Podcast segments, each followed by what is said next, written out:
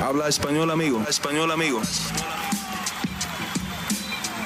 Damas y caballeros, están escuchando Hablemos MMA con Danny Segura. Leon Edwards ha hecho lo imposible y terminó con el reinado de Kamaru Usman de una manera que muchas personas no veían posible y pocos, pero muy pocos, se esperaban. ¿Qué tal a todos? Mi nombre es Dani Segura, yo soy periodista para MMA Junkie y el host aquí en Hablemos MMA. Y en este video vamos a estar analizando los resultados de UFC 278 que como dije al principio incluye esta...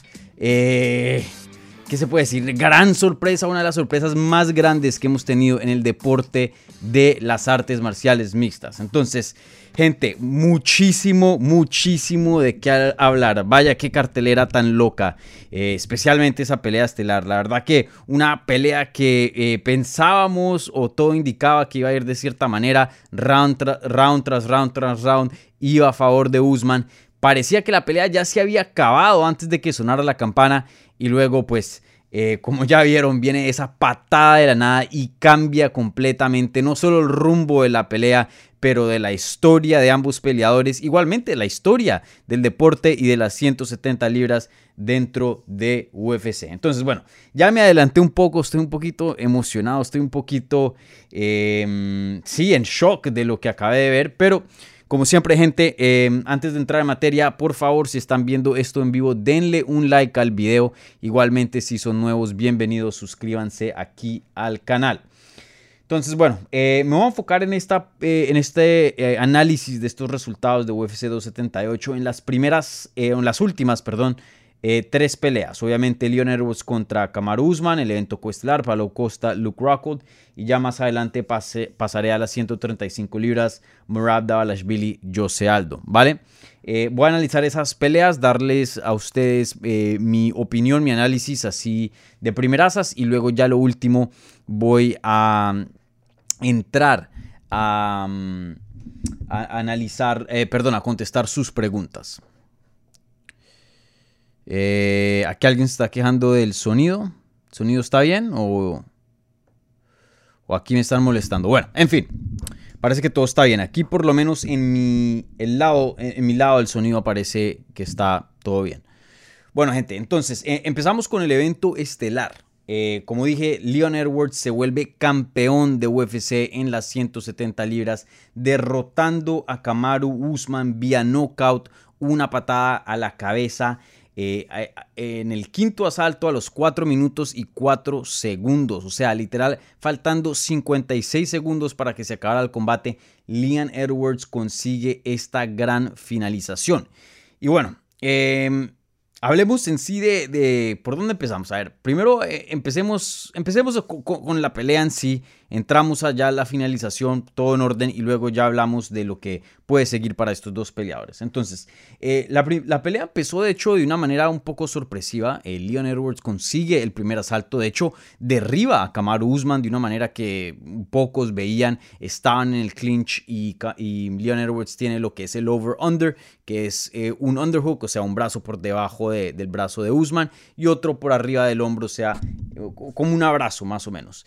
Y de esta forma consigue un derribe Leon Edwards y de hecho hace historia, se convierte el primer peleador en las artes marciales mixtas en eh, obtener un derribe sobre Kamaru Usman en toda la historia, en toda la carrera de Kamaru Usman. Nunca nadie había hecho eso oficialmente. Para mí, en mi opinión, Colby Cointon lo hizo en la revancha, sí consiguió un takedown, pero oficialmente eh, en las estadísticas los que eh, mantienen y, el récord no se lo dieron a, a, a Colby Covington. Eh, parecía que no hizo lo suficiente o, el tipo de, cómo lo derribó no, no, no llegó al criterio de lo que oficialmente se considera un takedown. Pero bueno, Leon Edwards consigue el takedown, le toma la espalda a Kamaru Usman y gana el primer round, en mi opinión. Eh, voy a ver si ya sacaron las carteleras de los jueces oficialmente. Creo que sí.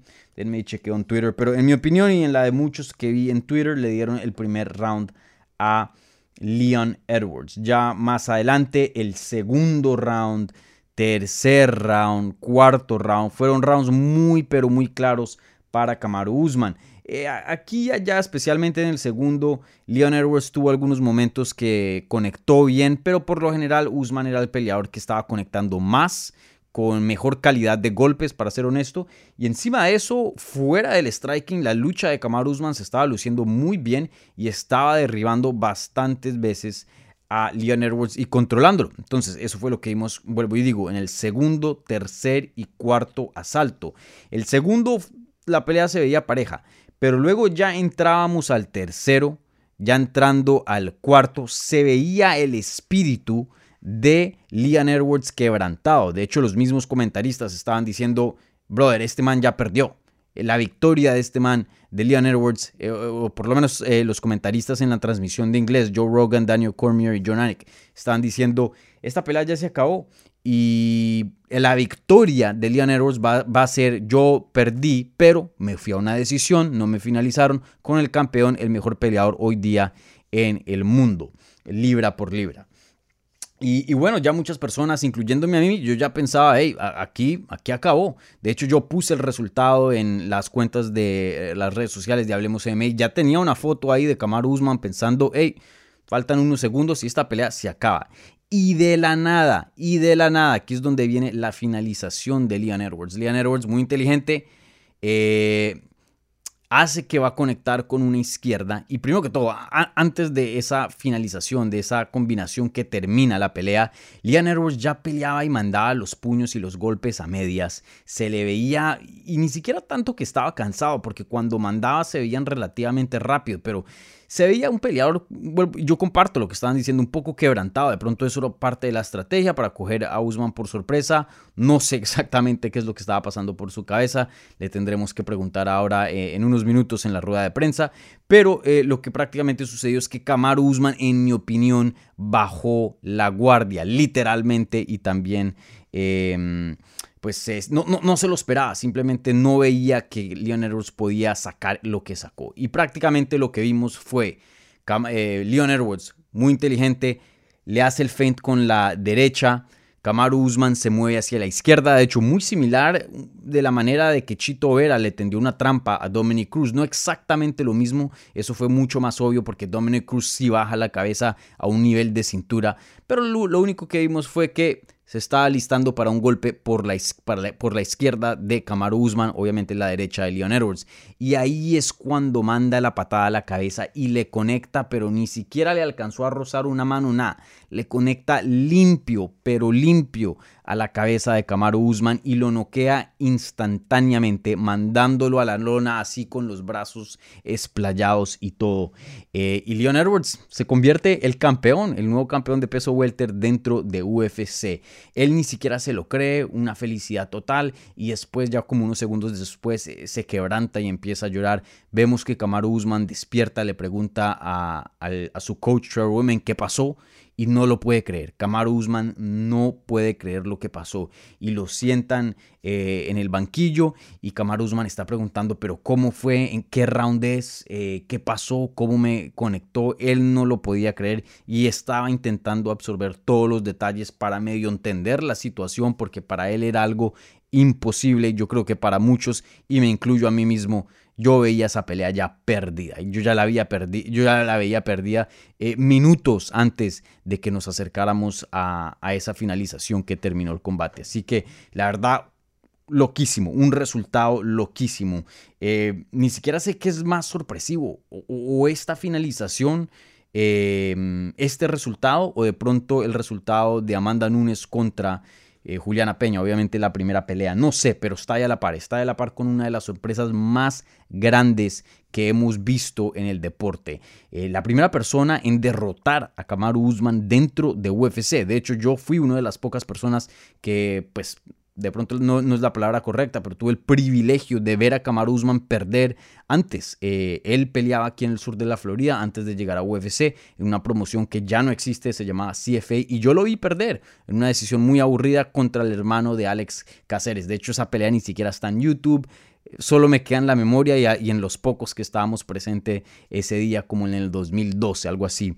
Eh, de hecho, fue uno de los primeros, apenas cuando yo estaba empezando mi carrera periodística y no sabía que Usman pues iba a llegar a las alturas que llegó. Entonces, eh, técnicamente la segunda derrota como profesional de Kamaru Usman, pero la primera en la carrera dentro de UFC. Así que un resultado eh, fenomenal para Leon Edwards y la verdad que Leon Edwards de la nada, un peleador subestimado, un peleador que eh, pocos valoraban, ahora es campeón y no solo eso, le añades la racha con la que venía porque sí tuvo que sufrir, sí tuvo que pasar muchos años, muchas victorias consecutivas para llegar a este lugar y casi que no le dan esa oportunidad de título el legado de Leon Edwards se pone interesante, se pone interesante. Obviamente vamos a ver qué pasa en el futuro, pero ya mismo está haciendo historia eh, como uno de los peleadores más grandes británicos que en la, historia de, Inglaterra y, y, del Reino Unido. Facilito, está ahí a la par. Si no lo pasa o se acerca a lo que es Michael Bisping, o sea, campeón en una de las divisiones más difíciles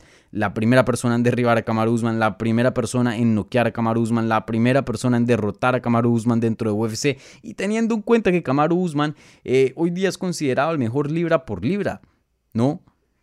No es ganarle a Luke Rockhold como Michael Bisping eh, ganó el cinturón, ¿no? No es defenderlo contra Dan Henderson, que en ese tiempo tenía 40 y pico y estaba rankeado en el número 13. No, estamos hablando de una victoria que pesa mucho más de cualquier victoria que ha tenido Michael Bisping dentro de su carrera. Sé que Michael Bisping es un hombre más popular, más carismático, eh, sin duda ha estado en más eventos estelares, más querido por el público, el público, perdón, pero en cuanto a mérito, en cuanto a lo deportivo, lo que acabó de hacer Leon Edwards, por más de que iba perdiendo, es gigante. Es gigante para su carrera y vuelvo y lo digo, hoy día automáticamente se convierte en uno de los, uno de los mejores o el más grande de la historia del Reino Unido en cuanto a las artes marciales mixtas. Increíble lo que hizo Leon Edwards. Entonces, bueno, eso fue prácticamente el análisis del combate en sí, de lo que vimos con nuestros propios ojos ahorita hace unos minutos. Pero hablemos eh, de lo que sigue se pone muy muy interesante. Obviamente tendremos más detalles en unos minutos. Obviamente esta es una reacción instantánea. Eh, tendremos más información eh, en cuanto a Dana White, en cuanto a Kamaru, aunque no creo que Kamaru hable, con la prensa. Seguramente se va directo al hospital a, cerciorarse de que todo esté bien con su salud. Eh, pero también escucharemos de Leon Edwards, que eso va a ser muy importante también. Pero yo creo que sin escuchar, vuelvo y lo digo, todavía falta un poco de información, pero sin escuchar a, a, a Kamaru Usman o a Dana, creo que podemos esperar una revancha inmediata. Kamaru Usman eh, hizo, vuelvo y lo digo, antes de esta pelea pues llevaba una, una larga racha de victorias, eh, fácilmente eh, uno de los mejores peleadores en las 170 libras, históricamente hablando, y estamos hablando de una categoría muy difícil. Vuelvo, le digo, lo he dicho muchas veces en este programa, el segundo detrás de George St. Pierre, y ya le estaba pisando los talones, ya se le estaba acercando, creo que eso ya, ya pone el argumento que hoy día claramente George St. Pierre es el mejor, obviamente con esta derrota. Pero de todas maneras, lo que ha hecho Kamaru Usman no se puede menospreciar. Eh, lo que ha hecho Kamaru Usman es fenomenal. Esta era su sexta, o iba a ser su sexta defensa de título. Ya había defendido el título cinco veces anteriormente. Entonces yo pienso que con cinco defensas de título y teniendo en cuenta la larga racha que le costó a Kamaru Usman llegar a esa posición, tiene que haber una revancha inmediata tiene que haber una revancha inmediata. Y no solo eso, pero Kamaru Usman iba ganando la pelea y cómodamente. Iba ganando cuatro rounds a uno. Porque claro, ese, ese quinto round no se juzgó porque no llegó a una finalidad. Pero eh, creo que si los jueces tuvieran que someter sus tarjetas al, punto del knockout, todo el mundo se lo hubiera estado dando a, a, a Usman. Entonces, para mí, Kamaru Usman hoy día se merece una revancha inmediata. Y de hecho, teniendo en cuenta cómo fue la pelea, yo tendría, a pesar de que fue noqueado, yo tendría a Kamaru Usman como el favorito nuevamente en una revancha. Eh, pero sin duda sabemos que Leon Edwards tiene el poder de noquear a Kamaru Usman. Eh, Kamaru Usman ha tenido históricamente una quijada excelente pero ya vemos que no, no, es una quijada legendaria como la de Max Holloway o otros peleadores que hemos visto en el pasado que nunca los hemos visto eh, ser noqueados. Ya Kamaru Usman oficialmente sabemos que es posible, es posible eh, noquearlo. Eh, aquí tengo al frente mío la cartelera de los jueces. Entonces, em, sí, todos los tres jueces le dieron el primer round a Leon Edwards, un 10-9. El segundo, tercero y cuarto, todos los tres jueces se lo dieron a Kamaru Usman. Y bueno, el quinto round aparece en blanco porque obviamente no fue juzgado. Entonces vuelvo y lo menciono. Kamaru Usman estaba a 54 segundos de defender su título, acercarse un paso más a George St. Pierre, seguir añadiendo a su legado y se le iban a abrir posibilidades gigantes. O sea, imagínense, Hamzat Hamza Shimaev y Nate Díaz pelean ahora en septiembre, el 10 de septiembre, en, unas, en un par de semanas una pelea entre Hamza Shimaev, porque Hamza Shimaev lo más probable es que aplaste a Nate y Kamaru Usman hubiera sido gigante. Eso ya lo perdimos. Eso ya lo perdimos. También esas otras. Y Kamaru Usman no puede regresar pronto. Y Hamza Shimaev sale ileso. Quién sabe, hasta de pronto tenemos Leon Edwards contra Hamza Shimaev debido a que Hamza vende muchos pay-per-views, probablemente más que Kamaru en una revancha. No sé las cosas se van a poner muy, muy interesantes. Vuelvo y lo digo, una revancha inmediata para mí entre Usman y Leon Edwards es lo que más tiene sentido, pero esto está tan fresco, gente. También estamos esperando ese resultado entre Nate Díaz y Hamza Shimaev. No sabemos eh, qué tipo eh, creo que todo está bien con Kamaru Usman, pero no sabemos qué tipo de, problemas eh, con su salud pueda que salgan de esto. Igualmente con Leon Edwards, pudo, pudo haber estado lesionado y no lo sabemos. Eh, hay muchos factores, muchas variables que pueda que, cambien el rumbo de, de, lo que siga para, para las 170 libras y, el título del el campeonato.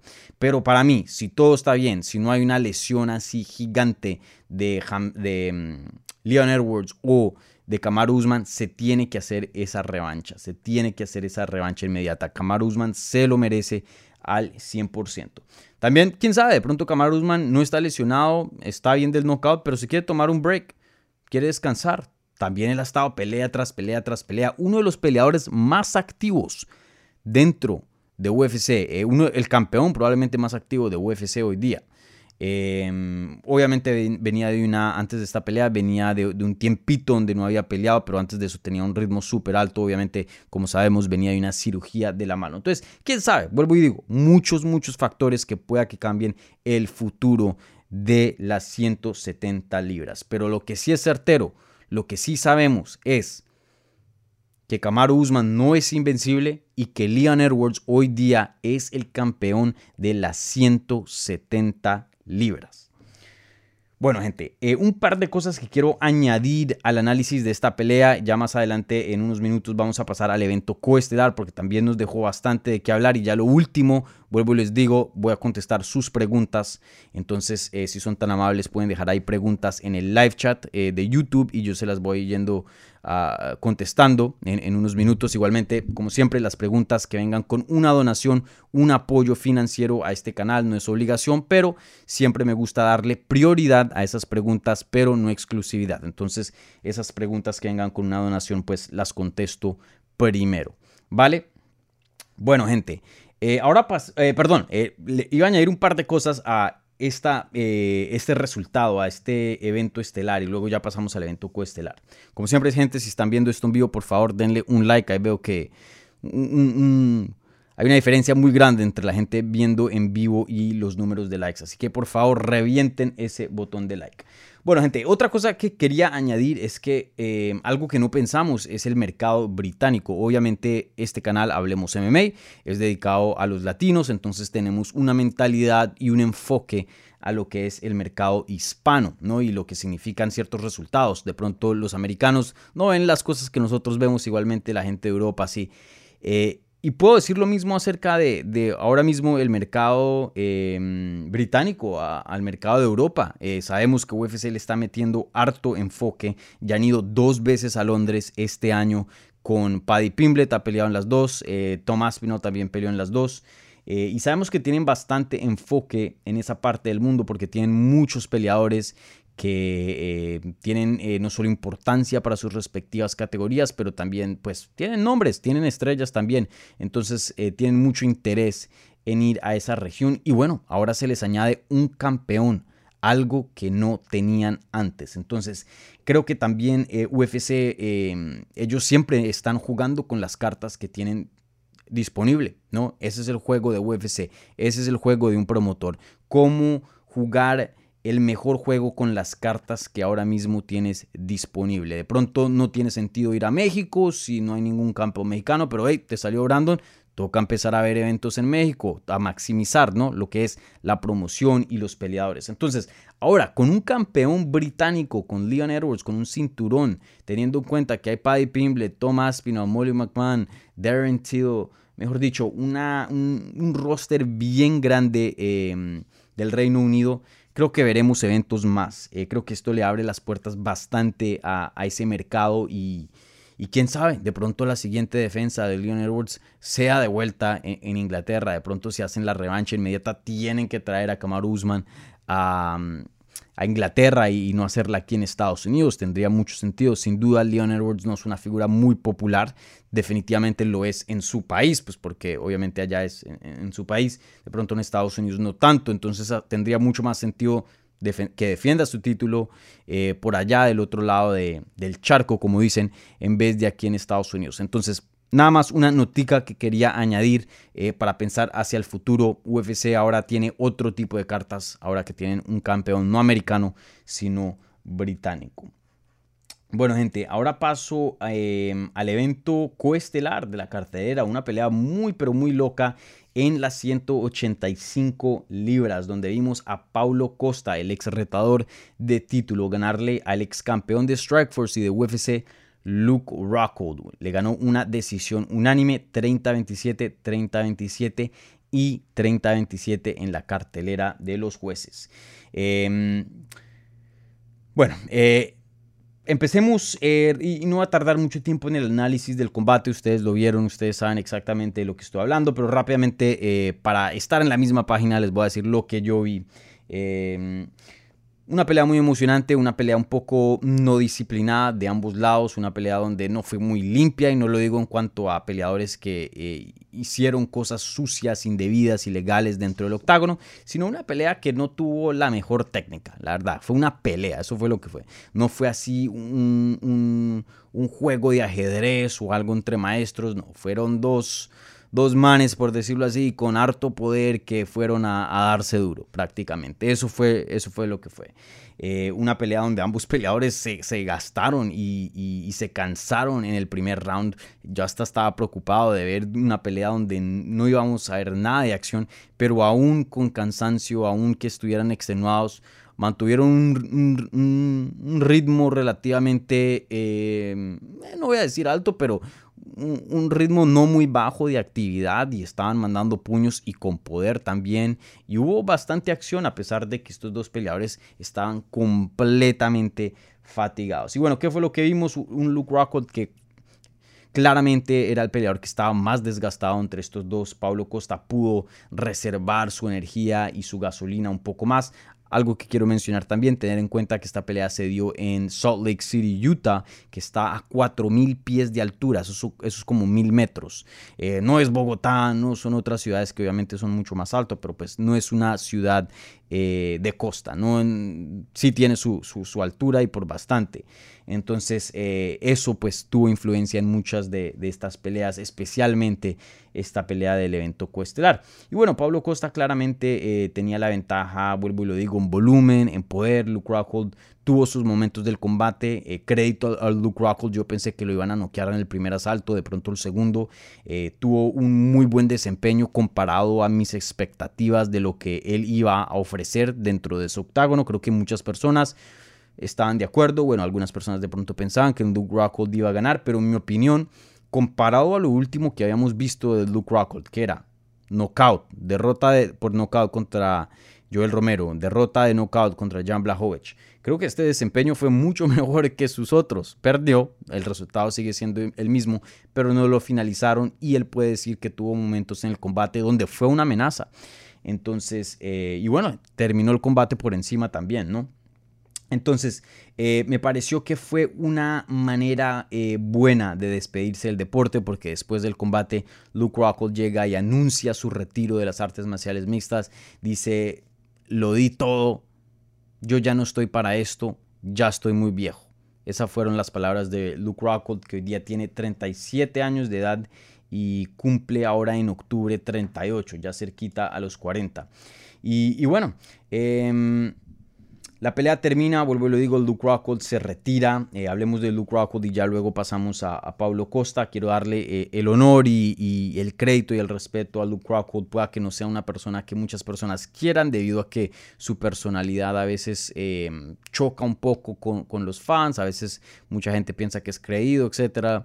Yo no lo, voy a juzgar, ese no es mi trabajo. Simplemente como peleador. Eh, y bueno, como peleador, pues, ¿qué puedo decir de Luke Rockhold? un competidor eh, de miedo, una persona eh, que llegó eh, en su punto a ser uno de los mejores del mundo, de hecho el mejor siendo campeón de Strikeforce. cuando estaba campeón de Strikeforce le ganó a competencia muy pero muy alta, le ganó a Jesse Taylor, a Paul Bradley, a Jacare Sousa, que ahí fue cuando ganó el, el cinturón, lo defiende contra Keith Jardine, lo defiende contra Tim Kennedy, que en ese momento Tim Kennedy era un animal, entra a UFC, su primera pelea eh, pierde contra Vitor Belfort cuando Vitor Belfort estaba en, usando todos los suplementos por haber, ¿no? Y de pronto hasta más. Eh, pero después de eso gana eh, cinco peleas consecutivas a Costa Filopou, eh, Tim Boach, dos peleadores buenos. Y aquí es donde se pone muy bueno esta racha. En el 2014, el 2014 al 2016, Luke Rockhold era un animal, pero el mejor peso, em, el mejor em, semipesado, perdón, el mejor em, peso medio del mundo en ese tiempo, entre esos dos años, desde el 2014 al 2016. Pelea contra Michael Bisping, lo, somete y con un brazo, eh, eh, le, hace una guillotina con un solo brazo. Luego eh, somete y pone a dormir a, a, Lyoto Machida. En las dos peleas se gana bonos de la noche. Y el Michael Bisping y el Lyoto Machida del 2014 2015 eran peleadores muy, muy élites, muy buenos. Y luego va y le quita el cinturón a Chris Weidman, que en ese momento, pues Chris Weidman también otro animal. Entre esas tres peleas fue la, versión, la mejor versión de Luke Rockhold que hemos visto. El prime de él no duró así muchísimo tiempo. No fue un peleador, un campeón de UFC que tuvo un reinado muy largo. De hecho, ni siquiera pudo defender su cinturón, lo ganó y en su siguiente pelea lo, lo perdió contra Michael Bisping. Eh, y bueno, después de ahí es donde empiezan los problemas, pierde contra Michael Bisping, regresa, gana contra David Branch, pero luego pierde contra Joel Romero, Jan Blachowicz, luego se toma tres años sin pelear y ahora regresa y pierde contra Paulo Costa. Eh, un peleador que de pronto pudo haber llegado más lejos si no fuera por muchas lesiones que él tuvo. Él tuvo lesiones muy pero muy feas y problemas de salud que pues lo mantuvieron mucho tiempo fuera del octágono. Pero sin duda, vuelvo y lo digo, felicidades a Luke Rockhold por una excelente carrera eh, llegó a ser campeón de Strikeforce, vuelvo y lo menciono, campeón de UFC. Eso es algo que muchos sueñan y no pueden llegar y, lograrlo. Entonces, excelente carrera y me parece bien que se retire. A pesar de que se retiró en una derrota, creo que nos dio una pelea eh, emocionante y creo que tuvo buenos momentos para decir, hey, no me fui con tres knockouts consecutivos, ¿no? Como muchos otros peleadores se van eh, de UFC y pelean en otras promociones chiquiticas y se terminan retirando en una promoción que nadie ve, perdiendo contra peleadores que nadie conoce. Por lo menos se fue eh, perdiendo contra alguien élite en un evento coestelar de pay-per-view. Vuelvo y lo digo, de pronto no la mejor despedida, pero sin duda em, creo que teniendo en cuenta cómo entraba este combate, tres años sin pelear, dos knockouts consecutivos. Creo que fue un resultado que, bueno, creo que fue un resultado bueno. Yo pensé que le iba a ir peor. Y bueno, eh, hablando de Pablo Costa, eh, interesantemente, esta es la última pelea en el contrato de Pablo Costa. Pablo Costa técnicamente no es agente libre, ahora entra un periodo de seis meses donde UFC puede negociar con Pablo Costa exclusivamente para volver a firmarlo. Otras promociones pueden hacerle oferta, pero UFC legalmente tiene la capacidad de, em, em, de, llegarle y, empatar la oferta de otra promoción que esté compitiendo y legalmente si le empata, em, Pablo Costa tiene que firmar de vuelta con UFC. Entonces vamos a ver qué pasa aquí. Yo creo que UFC lo va a querer firmar. Vuelvo y lo digo, sigue siendo uno de los peleadores más emocionantes y más conocidos en las 185 libras. De pronto han tenido sus problemas, han tenido sus, chocos, sus choques. Eh, Pablo Costa ha hablado mal de la promoción en cuanto al pago, que creo que pues eso lo comparten muchos peleadores, pero no todos hablan de eso debido a que no se quieren meter en problemas con la compañía, que es entendible, eh, pero sin duda pues eh, por más de que haya mérito en decir eso, a UFC no le gusta eso y a veces hasta toman retaliación sobre ese tipo de comentarios. Eh, entonces también ha sido relativamente, bueno, relativamente no, ha sido bien irresponsable Pablo Costa, no nos podemos olvidar su último combate cuando peleó contra Marvin Vettori y no llegó una, dos, tres, cuatro, cinco libras de por demás, llegó 15, pelea, 15 eh, libras eh, por demás del peso que estaba en el contrato. Literalmente tuvieron que hacer la pelea en otra categoría. crédito a Marvin Vettori por tomar la pelea y salvar esa cartera que fuera de ese evento estelar estaba espantosa. Eh, pero sí, obviamente Pablo Costa no es un angelito, han tenido sus problemas con UFC, pero yo creo que todavía UFC ve valor en él, yo veo valor en él. Vuelvo, le digo, de pronto no es el mejor peleador del mundo, de pronto no va a ser campeón, pero es un peleador que te garantiza peleas emocionantes, es un peleador que es de nombre, fácilmente lo puedes meter en un evento estelar de un Fight Night, te resuelve ahí, o evento coestelar de un pay-per-view, como lo vimos esta noche. Es un peleador que creo que todavía tiene bastante valor para la promoción, y especialmente que apenas tiene 31 años de edad y apenas tiene como 15 peleas como profesional, no tiene así muchísimo millaje y sigue siendo relativamente joven en cuanto a la edad, entonces creo que todavía le, le ven valor a Pablo Costa. Entonces, Vamos a ver, de pronto se va para PFL, de pronto se va para Bellator. A este punto la agencia libre, pues eh, muchos peleadores em, han encontrado éxito encontrando, encontrando contratos de calidad en otras promociones. Eh, pero yo creo que se queda con UFC, en mi opinión. Pero bueno, Shane Burgos se fue a PFL, algo que nunca me imaginaba, ¿no? Entonces, eh, uno nunca sabe. Pero si yo tuviera que apostar, Pablo Costa lo volveremos a ver dentro de UFC. Bueno, ¿qué le sigue a, Luke Rockhold? Unos traguitos, que ponga sus pies en, un sillón, descanse y disfrute su vida. Para Pablo Costa, muy interesante porque la división de las 185 libras no es que sea muy, pero muy profunda. Entonces, eh, toca ver, estoy aquí viendo los rankings de las 185 libras, a ver qué pelea tiene sentido. Para mí, Pablo Costa... Eh, no, hoy día no pienso a Pablo Costa como un contendiente al título. Entonces, en mi opinión, denle peleas emocionantes, denle peleas buenas y si llega a conseguir una buena racha, de pronto ahí sí pensar en volver a meterlo en una pelea de título. Pero por ahora no, no me parece que esa es la, las condiciones en las que Pablo Costa se encuentra. Entonces, eh, para mí, una pelea contra Darren Till sería buenísima. Yo sé que Darren Till tuvo unos problemas de la rodilla. Él estaba supuesto a pelear en la última cartelera de UFC Londres. No sé el update, no sé el estatus de esa lesión, no sé cuándo pueda regresar, pero si está saludable, para mí una pelea con Darren Till, otro peleador emocionante que está en el top 10. Pablo Costa, Darren Till, todo el sentido del mundo, me encantaría verla, pero obviamente eh, depende de, la salud de Darren Till.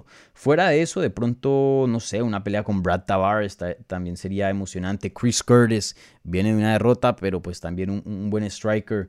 Eh, Dricus Duplessis, el, francés, que eh, viene en ascenso y, también pega muy duro y es un buen striker. Ese tipo de peleas eh, ya más o menos ven mi, vibra, mi onda, que son las que me gustaría ver siguiente para, para Pablo Costa. Bueno, gente, ahora vamos a pasar a la última pelea que quiero analizar antes de contestar sus preguntas. Les recuerdo, gente, si tienen alguna pregunta, por favor, déjenla ahora mismo en el live chat de YouTube y yo se las voy a contestar al final de esta transmisión, ¿vale? Como siempre, las preguntas que vengan vía el super chat, esas reciben prioridad, pero no, no exclusividad. Bueno, y si están viendo esto en vivo en repetición o en audio, denle un like a este video. Igualmente, si son nuevos, suscríbanse.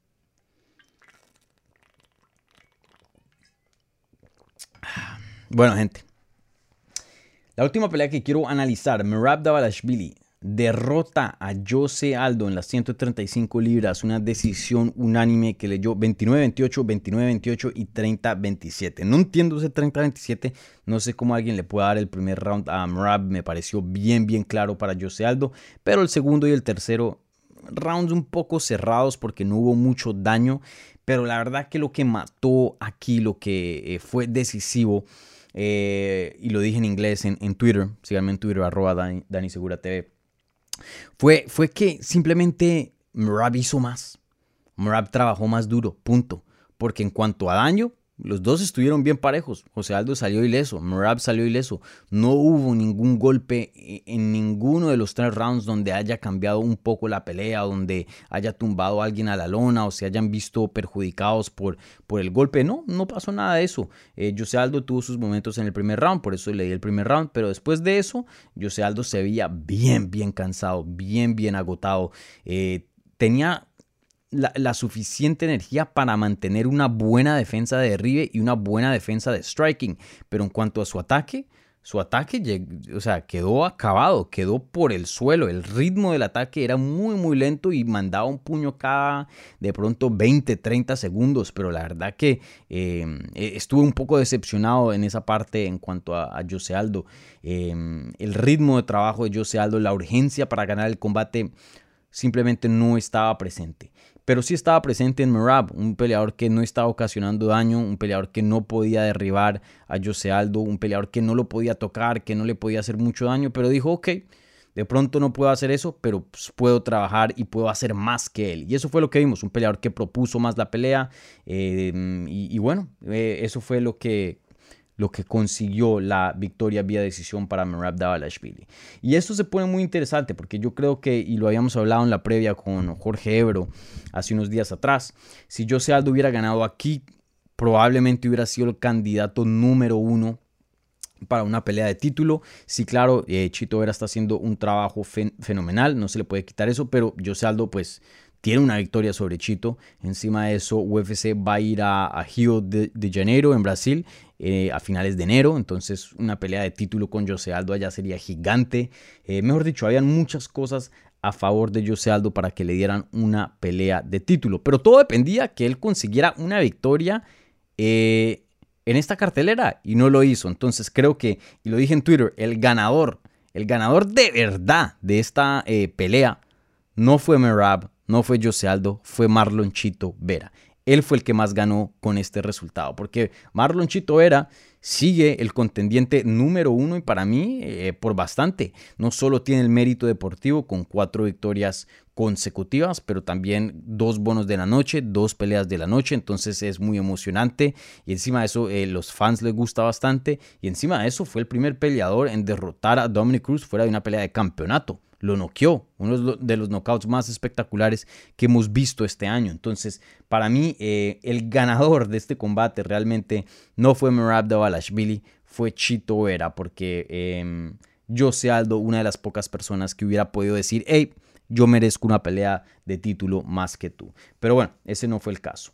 Para Merab Davalashvili, una situación que eh, un poco compleja, la entiendo un poco a la misma vez, pero también pienso, hey, tienes que buscar algún tipo de solución. Murad Davalashvili sigue en una racha fenomenal, consiguió una victoria sobre Jose Aldo, eh, ex campeón de WC, ex campeón de UFC, un peleador muy muy respetable, pero no quiere una pelea de título. ¿Por qué? Porque Aljamain Sterling, su compañero de, equipo, su amigo, es campeón hoy día y no por nada del mundo va a pelear con él. Entonces, eh, eso estaba bien mientras él estaba en ascenso, porque pues hay, hay campo, ¿no? Todavía, pero ya el campo se le acabó. Ya llegó al techo, le ganó a, un top 5. Ya que sigue, por lo general, en un mundo normal, hubiera seguido o sigue una pelea de título. Pero eso no está en las cartas de Merab. Entonces, ¿qué? Literalmente, ¿qué, ¿qué le puede seguir? Hasta lo más probable, si es que no va a tomar una pelea de título, es que tome un paso para atrás y pelee con alguien detrás de los rankings. Entonces, una posición muy, muy complicada. Entiendo que no quiera pelear con su amigo, pero em, no sé no sé. Eh, tiene que intentar buscar una, algo, una solución para poder evolucionar en su carrera o si no, no va a ir a ningún lado. Eh, él ha hablado de las 125 libras, la verdad yo lo veo muy muy grande, yo lo he visto en persona, un peleador bien bien grueso, eh, no creo que él pueda hacer las 125 libras, él simplemente es de otra talla. Para mí lo que él debería... Em, o sea, estar pidiendo y, y, bueno, no sé qué, yo sé que de pronto no lo quiere, pero el mejor resultado para él es que Aljamain Sterling, eh, su amigo, pierda su título contra TJ Dillashaw ahorita en octubre y eso le abra el camino para que él sí pelee por el título. Eh, eso es lo único. Yo sé que él no desearía mal a su amigo que pierda, pero hablando de qué sería el mejor resultado para la carrera de él, es que su amigo pierda, porque pues no quiere, claramente no quiere pelear con él. Entonces, ahí veremos.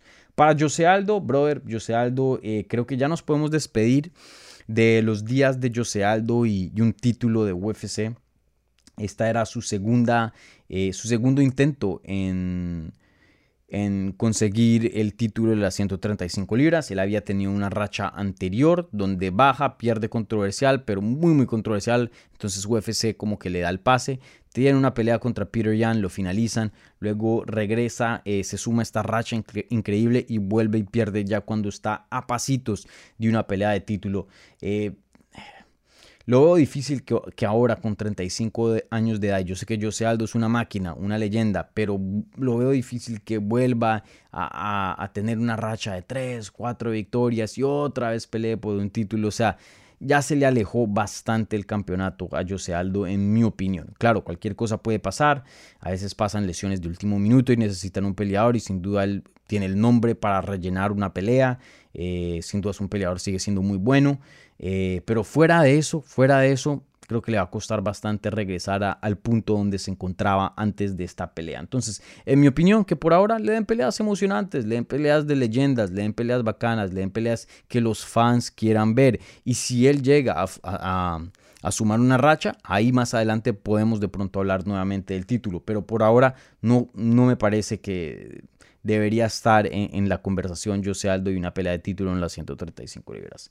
Entonces, para mí, la pelea ideal, leyenda contra leyenda, ex campeón de UFC contra ex campeón de UFC, ex campeón de WEC contra ex campeón de WEC. Una super pelea que por años pensábamos que podía ser, nunca se dio. Esta es la mejor oportunidad. José Aldo contra Dominic Cruz el 21 de enero del 2023 en Rio de Janeiro, Brasil, UFC 283 Pay Per View. Idea gratis para UFC. Tomen, hagan esa pelea. No, no, no les cobro nada. Esa es la pelea que tienen que hacer. Dos leyendas que vienen de dos derrotas, pero todavía se lucen bien. De pronto no era lo que eran antes, pero siguen siendo peleadores de alto calibre. Eh, esta pelea tiene todo el sentido del mundo. Jose Aldo contra Dominic Cruz es una, un fantástico combate que por muchos años, cuando esos dos eran campeones de 135, Dominic Cruz y Jose Aldo de 145, era una pelea de sueño. Pelea que los fans se imaginaban y pelea que, que se hablaba. Eh, esa pelea se tiene que hacer. Y si no la hacen ahora, pueda que pierdan su chance para hacer un combate y, se les escape esa oportunidad de hacer una pelea entre esos dos, eh, ya que no les quedan muchas peleas a los dos en sus carreras. Entonces, esa tiene que ser la siguiente pelea para ambos peleadores, en mi opinión. Y de aquí a enero todavía hay bastante tiempo. Es un buen descansito para ambas leyendas. Bueno, gente, con eso termino mi análisis de UFC 2 78. Ahora esta es la parte del programa donde contesto sus preguntas. Entonces, eh, si tienen alguna pregunta, por favor déjenla en el live chat de YouTube y yo se las voy a contestar ya mismo, ¿vale? Como siempre, las preguntas que vengan vía el super chat con un apoyo al canal, esas preguntas reciben prioridad, pero no exclusividad, ¿vale? Eh, bueno, y si están viendo en vivo o en repetición, por favor denle un like a este video, gente. Y si son nuevos, bienvenidos. Suscríbanse para obtener más contenido sobre las artes marciales mixtas en español. Bueno, gente.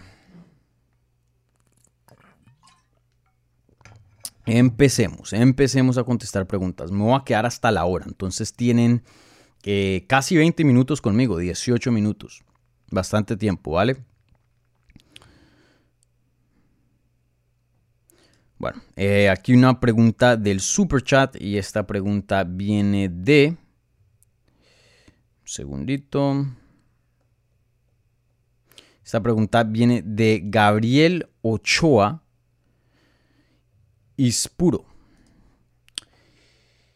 Mm, bueno, no, una pregunta, creo. Eh, aquí dice Gabriel Usman estaba demasiado seguro que Leon no iba a poder derribar que no lo iba a poder derribar. Y si iban bien la patada,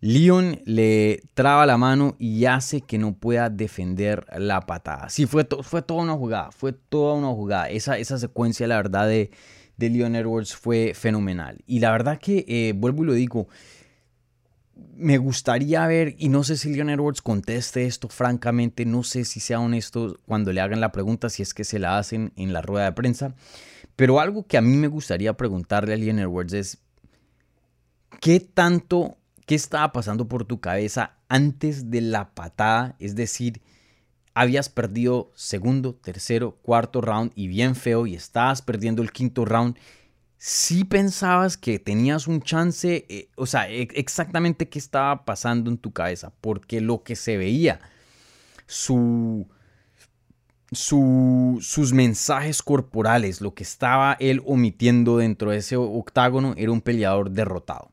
Un peleador derrotado. Pero de pronto parte de eso es que estaba jugando, como sería en inglés, possum. O sea, estaba haciéndose el que estaba derrotado pero la verdad es que él estaba intentando eh, verse de una manera eh, inofensiva, por decirlo así, o, no muy ofensiva para que Kamaru Usman baje la guardia y diga, hey, ya gané esta pelea. Porque eso pasa, ¿no? Eh, creo que un gran ejemplo fue la pelea de Brandon Moreno y Kai Cara France. Brandon Moreno solo estaba mandando patadas a la cabeza, cabeza, cabeza, cabeza. Y ya luego más tarde en la pelea, Cara France dijo, este man no me está pateando el cuerpo. Entonces apenas ve la, pata, la, pierna levantarse de Brandon Moreno, lo primero que hace Kai Cara France es defender la cabeza. Y ahí es cuando le conecta al cuerpo. Entonces es una manera de engañar, de tenerle una trampa a tu oponente. Y, no sé si Leon Edwards hizo eso o simplemente mm, suena difícil decirlo porque eh, quiero darle todo el respeto a todos los peleadores, pero pues también pasa pudo también que haya sido un golpe de suerte, que no haya sido muy planeado, que, se, pasó y ya, que se le salió y que algo que no pueda replicar. Es posible también, ¿no? Es posible. Eh, vuelvo y lo digo, no le quiero faltar el respeto al campeón Leon Edwards, todo el crédito por tener una excelente victoria, estar ahí hasta el último minuto, perseverar y conseguir eh, ese knockout, pero no fue un peleador que mm, no sé, mierda, entramos al quinto round y el coach le gritó y él sí, tengo que finalizar esta pelea y estaba marchando hacia adelante y tirando puños con poder y, y sudándosela, intentando sí o sí rescatar la pelea de pum, le sale la patada. Eso, fue no eso, no fue lo que vimos. Fue un peleador que el, el corner estaba frustrado con él y le estaba gritando, le estaba suplicando, por favor, haz algo. Y Edwards ni siquiera miraba a la esquina a los ojos ni siquiera miraba a su entrenador a los ojos, estaba mirando hacia otro lado y, ya se veía derrotado, se veía que no estaba presente en ese octágono. Entra al quinto round, lo dominan, el, poco tiempo, el poco lapso que tiene de pie para ahí, dale un puño con todo. ok, ¿saben cuál es una diferencia? Hago aquí un paréntesis bien rápido. Miren a Luke Rockhold. Él sí estaba intentando ganar estaba desgastado, fatigado y de la nada sacaba un puño, pero con toda y le o sea, se le veía el corazón, se le veía que hasta el último minuto con las garras estaba con lo poco que tenía intentando sacar una victoria de la nada. Eso sí se veía alguien que estaba intentando ganar hasta el último minuto. Liam Edwards, vuelvo y lo digo, en mi opinión, en mi análisis de lo que puedo ver, siendo honesto, no le quiero faltar respeto, nada personal a Leon Edwards, simplemente siendo honesto con ustedes, que es mi, mi primer trabajo aquí, eh, ser honestos con el público.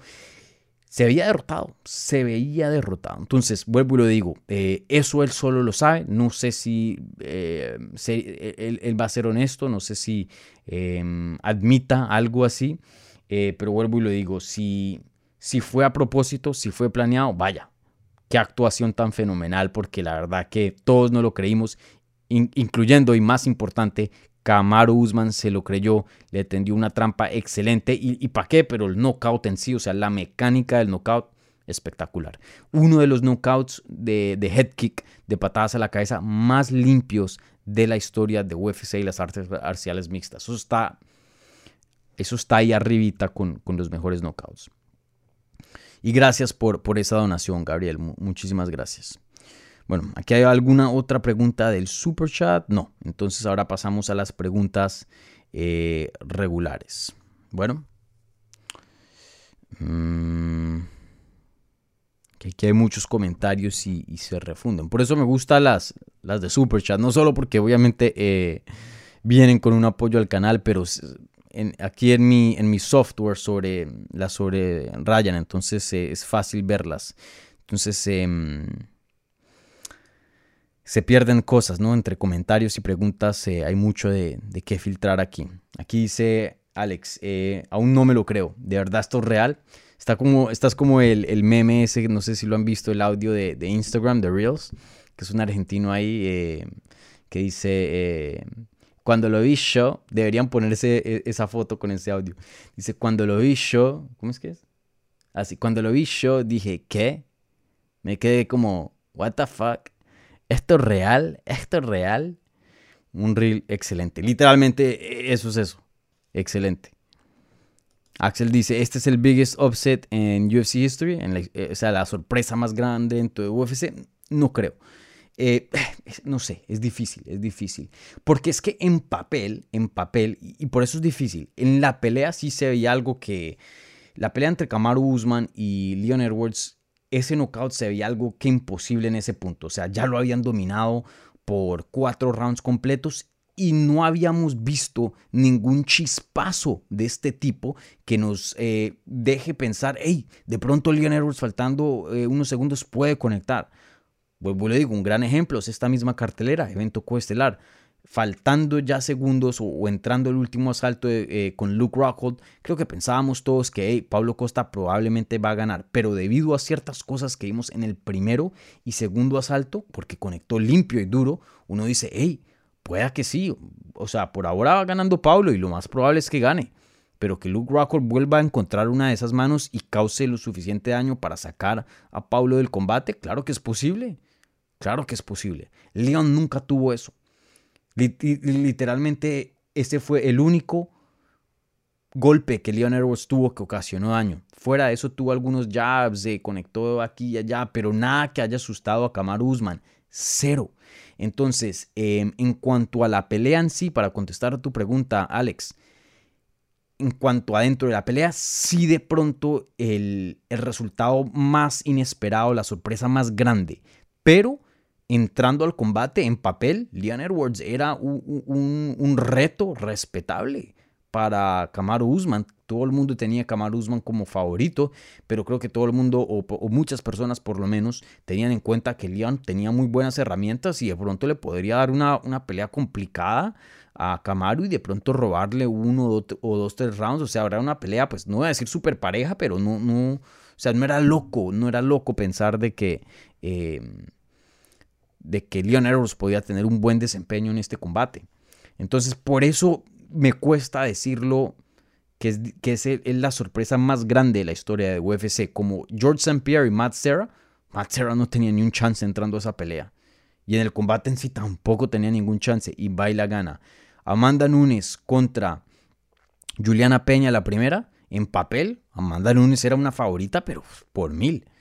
Entonces, eh, por eso me cuesta un poquito eh, difícil. Déjame, déjame unos días y, que, que, se siente un poquito la victoria y, ahí veremos eh, dónde queda esta victoria en el contexto de las sorpresas más grandes de la historia de UFC.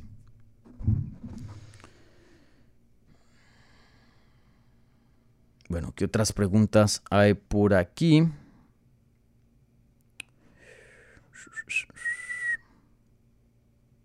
Bueno, aquí hubo una del super chat. Voy a pasar a, esa y luego ya em, sigo viendo qué más han dejado por aquí. Em, esta viene de... Em,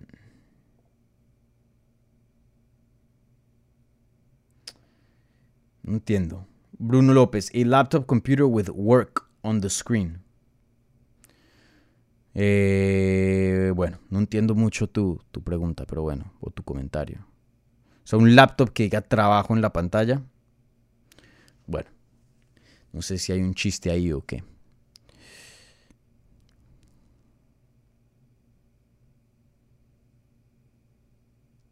Aquí gente comparando Dani Miranda. Em, pareció a la final de Champions Liverpool contra Milán.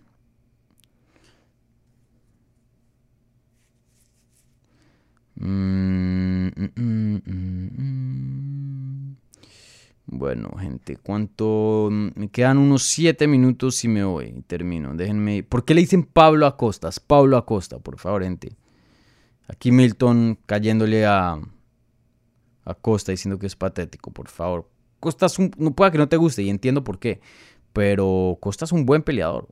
Un, un buen peleador, brother.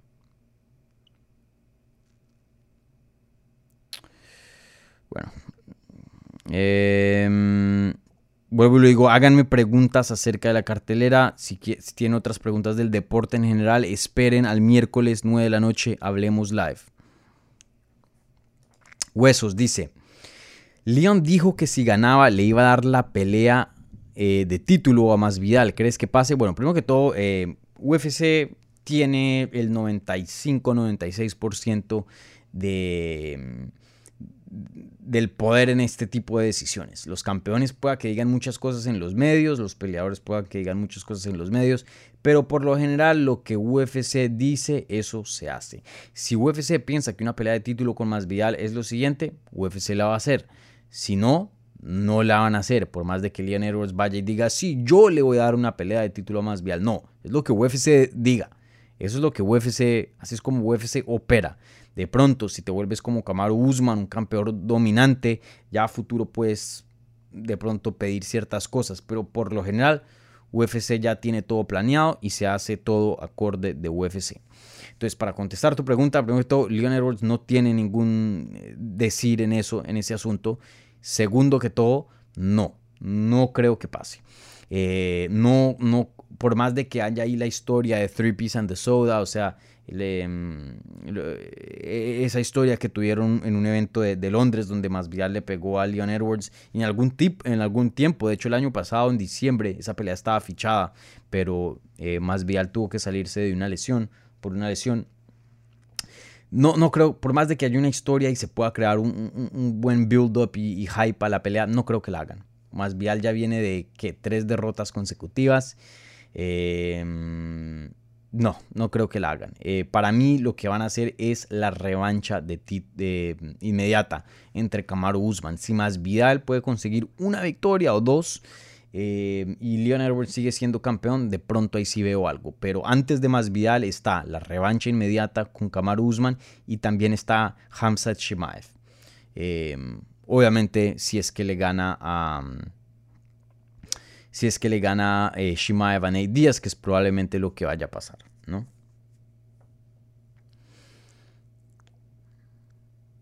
Creo que si, ok, se las pongo así. Si Masvidal le hubiera ganado a Covington, esta conversación hoy día, muy diferente. Creo que de pronto UFC hay un chance de que hagan esa pelea en Londres, Leon Edwards más Vidal y, de pronto se salten a, a Usman. Creo que ahí sí hubiera eh, una posibilidad, obviamente viniendo de una victoria gigante Jorge más Vidal, pero ese no es el caso. Olaf Marín, y quería pelear con Canelo, jaja. Bueno, no me voy a burlar de, de, de Usman, pero, y bueno, primero de todo es una patada. Canelo no te va a patear la cabeza. Pero, pero sí, lo de Canelo siempre fue ridículo. Eh, fue ridículo. Nunca fue algo... Para mí yo nunca tomé eso en serio fuera de que quiere ganar harto dinero y, más allá, o sea, no hay, eso no es competencia. Canelo le pasa por encima a Kamaru Usman fácil. Luego aquí Milton, ahí aquí le están cayendo duro, vuelvo y digo, no comparto esto, pero em, dice, Usman quería subir a 205, jajaja. Ja, ja. Vuelvo y lo digo, yo lo había dicho en la previa con Jorge Ebro días antes de, mm, de esta pelea. Pura bladidura. Y, y lo que más me, me, me, molesta, porque esto me molesta y no le quiero caer a, a, ninguno de mis colegas en, en, los medios de las artes marciales mixtas, aunque bueno, la mayoría solo hablan inglés, entonces no creo que escuchen esto, pero me, molesta que ya muchos estaban haciendo preguntas a Dana White. Y bueno, ¿con quién pelearía Kamaru Usman cuando suba a las 205 libras? ¿Qué significaría si Kamaru Usman gana el título de las 205 libras? ¿Ahí estarías dispuesto a llamarlo el mejor de toda la historia? O sea, ya, diciendo como si fuera un hecho. Un momentico, tienes primero que todo una pelea. Tienes a Leon Edwards por encima y no lo subestimes. Miren lo que pasó.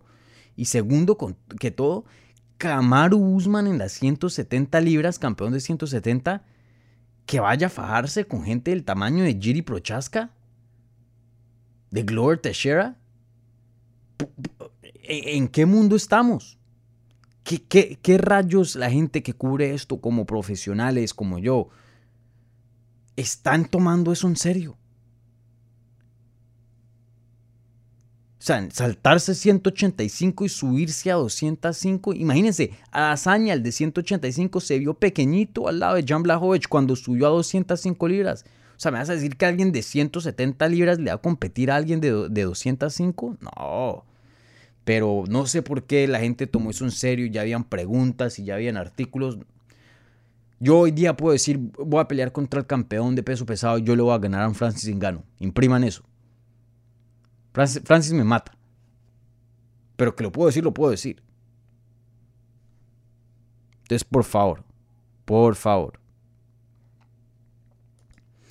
Infamous eh, DK dice, creo que en la revancha gana Usman, ¿no? Pues yo, yo creo que sí. Em, creo que, vuelvo y lo digo, no le quiero quitar nada a la victoria de Leon Edwards aquí, eh, pero sí me deja con, el sentir de que pues tuvo que ver algo con suerte. Obviamente fue una combinación planeada porque vimos cómo le tendió la trampa a Camaro Usman. Pero Camaro Usman lo dominó, lo dominó, lo dominó, lo dominó eh, por cuatro rounds completos. Perdón, tres rounds completos. Eh, tres y medio. Y perdió el primero, eso sí. Eso sí, lo perdió limpiamente, claramente.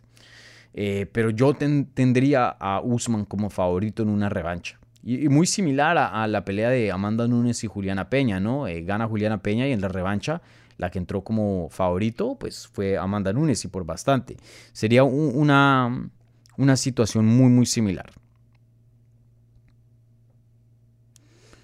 Muy similar.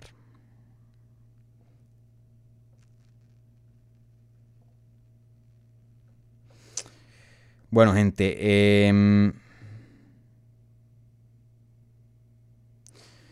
listo, gente. Eh, me voy a dormir. Con eso cierro. Mañana trabajo. De hecho, hoy trabajo en unas horas.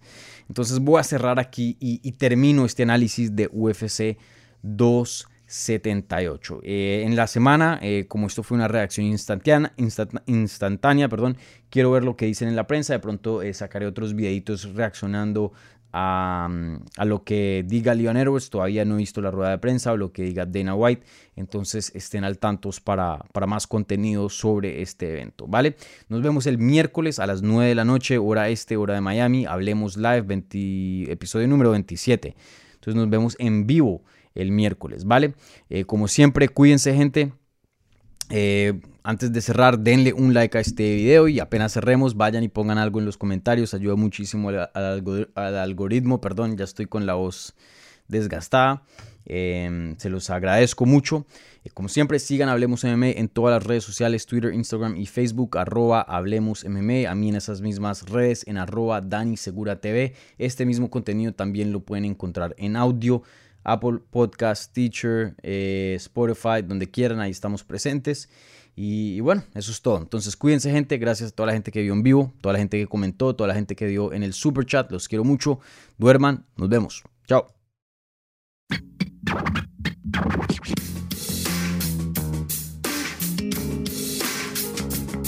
Gracias por escuchar Hablemos MMA. Si les gustó el show, los invitamos a que se suscriban en su plataforma favorita de podcast para recibir episodios semanales. También déjanos tu review o cualquier comentario. Pueden seguir Hablemos MMA en Twitter, Instagram y Facebook en arroba Hablemos MMA. Y me pueden seguir a mí en arroba Dani Segura TV. Hablamos la próxima semana.